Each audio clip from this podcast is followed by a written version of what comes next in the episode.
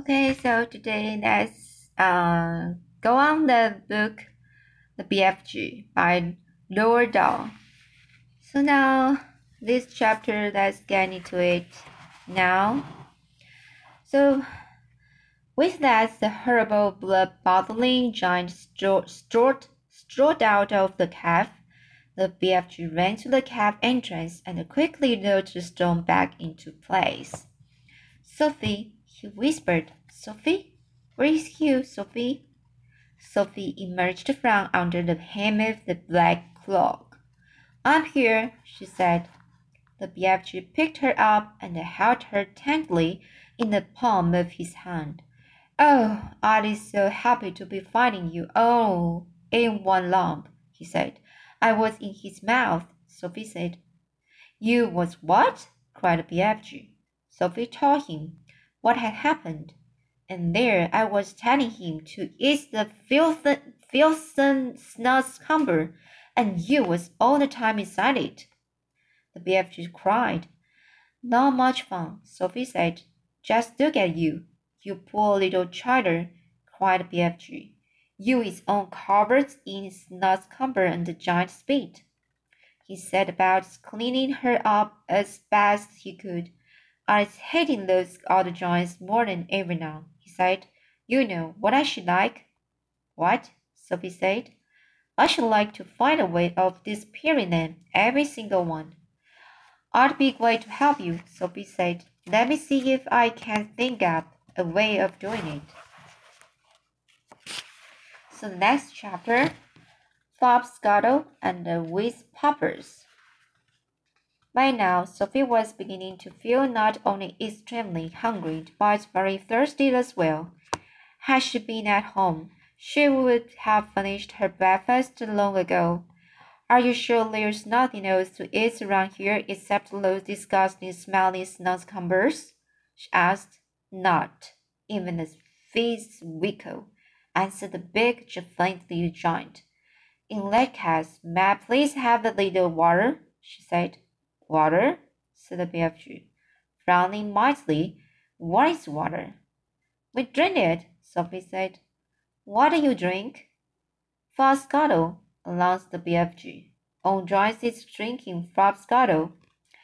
Is it as nasty as you snozzcumbers? Sophie asked. Nasty? cried the BFG. Never is it nasty. Flopscuttle is sweet and jumbly.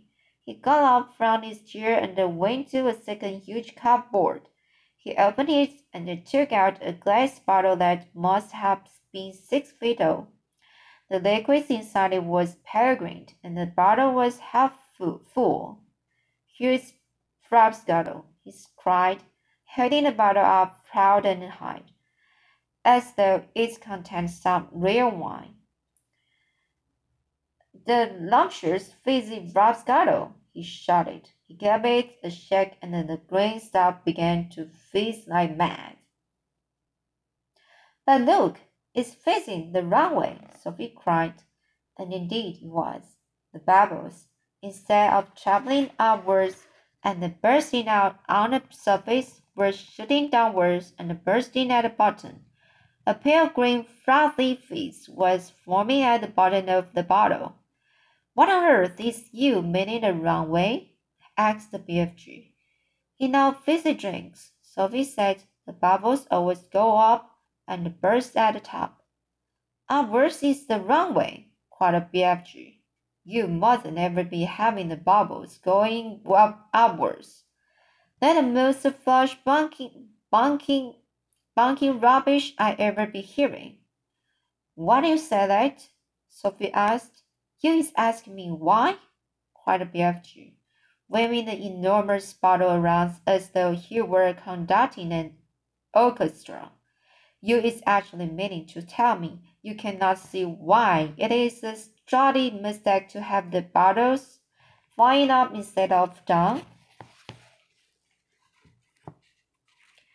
Have the bubbles flying up instead of down? You say there was fresh bucking. Now you say it's squatting. Which is which is it? Sophie asked politely. Both, cried BFG. It is a flush bunking and a scratchy mistake to let the bubbles go outwards. If you can you if you can see why, you must be as quickly as um you must be as quickly as a duck hound. Duck hound. So my Ringo, your head must be so full of fox squinkers and the buzz wingles. I is fritters if I know how you can think at all. Why shouldn't the bubbles go upward? Sophie asked. I will explain, said the BFG. But tell me first what name is your calling your fox scuttle by? One is Coke, Sophie said. Another is Peppy. Pepsi. There are lots of them. And the bubbles is all going up. They all go up, Sophie said. Catastrophes, cried BFG. Our going bubbles is a catastrophic disaster. Will you please tell me why? Sophie said. If you will listen carefully, I will try to explain, said BFG. But your brain is so full of buck whiffles. I doubt you will ever understand. I will do my best, Sophie said patiently. Very well, then. When you is drinking this cocky drink of yours, said the BFG, it is going straight down into your tummy. Is that right? Or is it left? It's right, Sophie said. And the bubbles is going also into your tummy, right or left? Right again, Sophie said. And the bubbles is fizzing upwards. Of course, Sophie said. Which means, said the BFG, that they will all come swish whiffling up your throat and out out of your mouth and make a thousand belchy burp.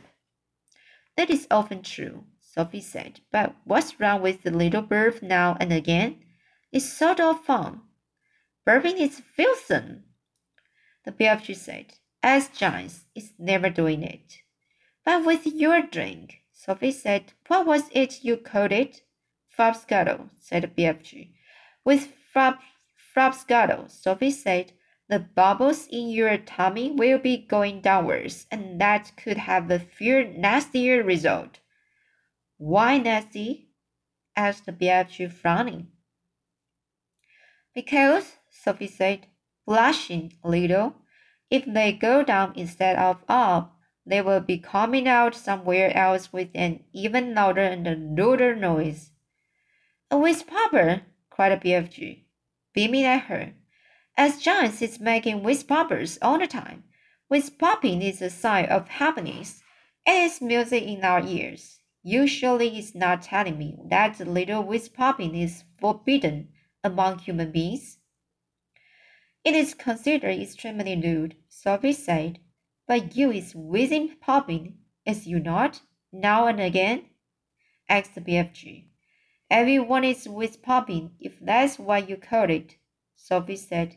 Kings and queens are whizzpopping, presidents are whizzpopping, glamorous film, film stars are whizzpopping, little babies are whiz bumping. But where I come from, it is not polite to talk about it. Ridiculous, said the BFG. If everyone is making with poppers, then why not talking about it? We is now having a swiggle of this delicious frobscottle, and you will see the happy result. The BFG shook the bubble vigorously. The peregrine stopped fizzed and bubbled. He removed the cork and took a tremendous gurgling swig.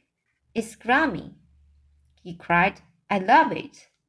For a few moments, the big friendly giant stood quite still, and a look of absolute ecstasy began to spread over his long, weakly face. Then suddenly the heavens opened, and he let fly with a series of the loudest and the rudest noises Sophie has ever heard in her life. They reverberated around the walls of the cave like thunder, and the glass jars rattled on their shelves. But most astonishing of all, the force of the explosions actually lifted the enormous giant clear of his feet, like a rocket. Hoppy, he cried, when he came down to the earth again. Now, ladies, who's popping for you? Sophie burst out laughing. She shouldn't help it. Have some yourself, cried BFG, tipping the neck of the enormous bottle towards her.